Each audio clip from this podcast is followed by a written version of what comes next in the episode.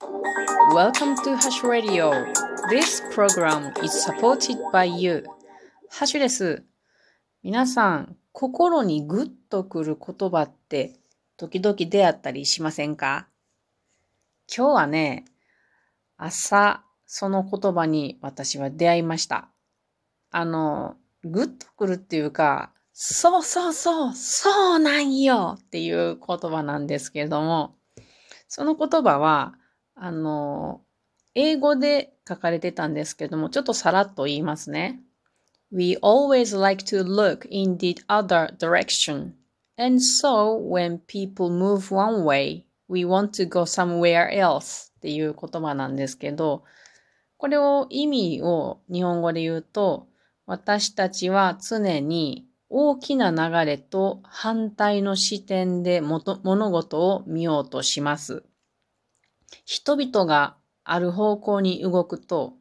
私たちは別のところに行きたくなりますっていう言葉なんですけど、えー、これ私すごく当てはまるんですよ、昔から。ただ単にへそ曲がりっていう、つまりへそ曲がりっていう、つまり へそ曲がりっていうだけのことなんですよ。ええええ、こんなかっこよい英語で言ってあるけれど。あの、だから、へそ曲がりっていうことを、こうやってかっこよく言うことができるんやなって感心したわけでもありますけれども、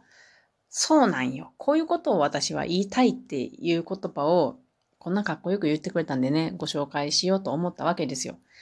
これを言った方っていうのは、すごい偉い人ですよ。タイラー・ブリュレさんっていうあのね、世界的な有名な雑誌、モノクルっていうものがあるんですけど、その編集、編集長さんなんですね。このモノクルっていう雑誌は、私も全然知らなかったんですけれども、うんとね、この言葉が書かれていたのが、NHK のラジオのラジオビジネス英語っていう、うん、番組があるんですけど、そのテキストをあの、毎、毎毎月買ってるんですね。で、その、今日の番組の中でタイラー・ブリュレさんが言ってた言葉です。このね、あの、ビジネス英語、ラジオビジネス英語は私4月から始めたんですけれど、なんとなくね、あの、なんとなく始めたんですよ。まあ4月やでやるかって感じで。昔 NHK ラジオで英語をずっとやってたんですけれど、ずいぶん久しぶりにやってみてるんですけど、なん、なんとか4、5、6と続いてますね。毎日朝、月曜日から金曜日まで15分の間聞いて、その前後で勉強するので結構勉強してることになるけど、全然身にはついてないと思いますが、まあ1年間続けてみたらいいかなって思ってるんですよね。で、この6月はこのタイラー・ブリュレさんなんですけれども、4月はリンダー・グラットンさんって言って、ロンドンのビジネススクールの教授の人であったり、え、5月には、あの、マインドフルネスっていうものを日本の大手 IT 企業で実践しているウダーナ・バンダーラさんの話とかね、そういうの聞けたりするから、普段私は社会とあんまり関わりがないし、ビジネスのことなんか全然わからないので、これはいい教材やなと思ってます。で、今日の言葉に戻りますけれども、まあ、もう一回言いますと、あの、私たちは常に大きな流れと反対の視点で物事を見ようとします。人々がある方向に行くと、私たちは別のところに行きたくなりますっていうことなんで、あの、まあみんながやることはしたくねえぜっていうことですよね。つまりへそ曲がりっていうことですよね。うん。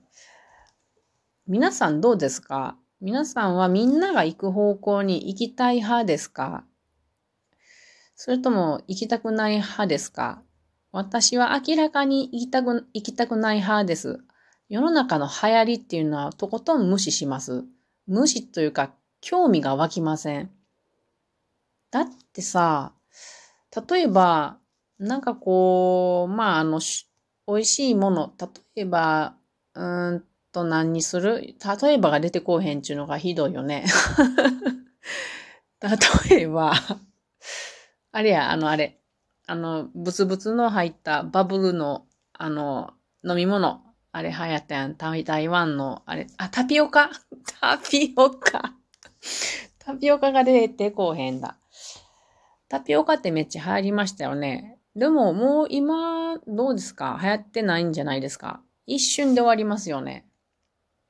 で、あの、流行りが終わった頃に、ちょっとどんなものか飲んでみたいなって思ったりはするんですけれど、あの、すごい列に並ぶっていうことが、意味がわかんないですね。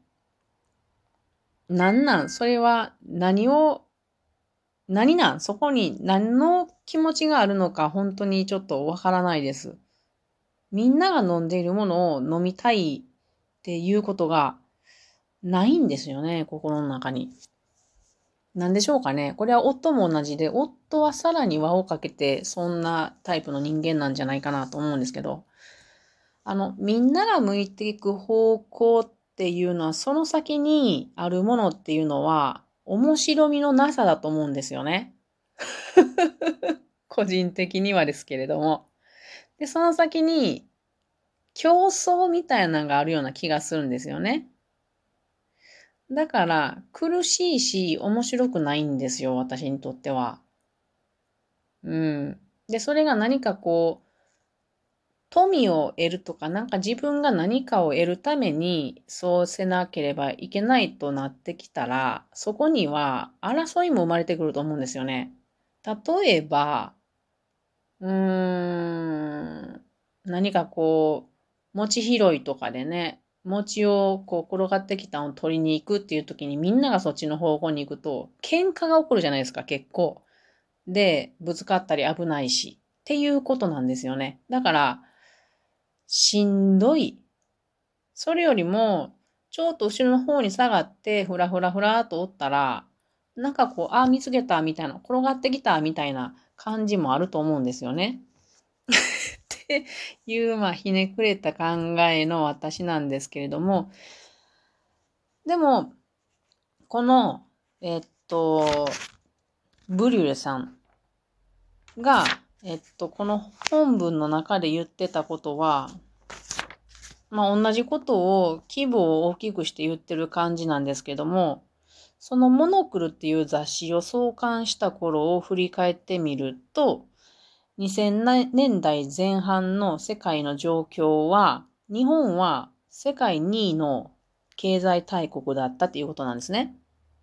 で、同時に中国とかインドのあの急速な大統も目の当たりにした、にしたと。で、その時に報道業界っていうのは、それの多くが、うん、それらの地域に力を入れた。で、日本から、それまで日本に行ったところも日本の人員を削減したりしたっていう流れやったんだけれども、その時にモノクルは、この日本の、そう、日本の拠点を置いたんですね。なぜなら、その日本に少し空白が生まれるって考えたんですね、逆に。なので、その時に日本に拠点を置いて、日本の文化、ビジネス、デザイン、政治ななど、いろんなことをあの伝えるっていうことを、うん、できるいい機会だって捉えたっていうことなんですよ。こういうのが好きですね。だからやっぱりへそ曲がりで考えるっていうことが結構好きです。うん。で、こうやって考えるっていうのが生物多様化しちゃう、生物多様性っていうか考え方の多様性やと思いますね。みんながの同じ方向を向いちゃうと、うーんと、豊かになれないと思うんですよね。いろんな人がいろんなことを考えるから、うーんと考え方が複雑になって豊かになってて可能性が増えると思うんですよね。で、これは生物の進化でもそうやと思います。みんながみんな水の中だけで生きてようって思ってたんやったら、陸上に生物は上がってこなかったわけですよ。でも、アホみたいなことを考えたものがいたんですよね。えっ、ー、と、上に上がったらどんなんやろうとか。で、その上に上がった後に、あとは、あの、陸上でみんないたわけですけど、水の中と陸上で。よっしゃ、空飛べるんちゃうんかいね、と思って、無謀な空を飛ぼうと思ったわけ、あの、わけわからんやつがおったわけですよ。それで、すごく生物は豊かになりましたよね。なので、へそ曲がりは、豊かな世界を作ると言ってもいいんじゃないかと今日この記事を見て思いました。へそ曲がりからの意見でした。それでは皆さん、またね。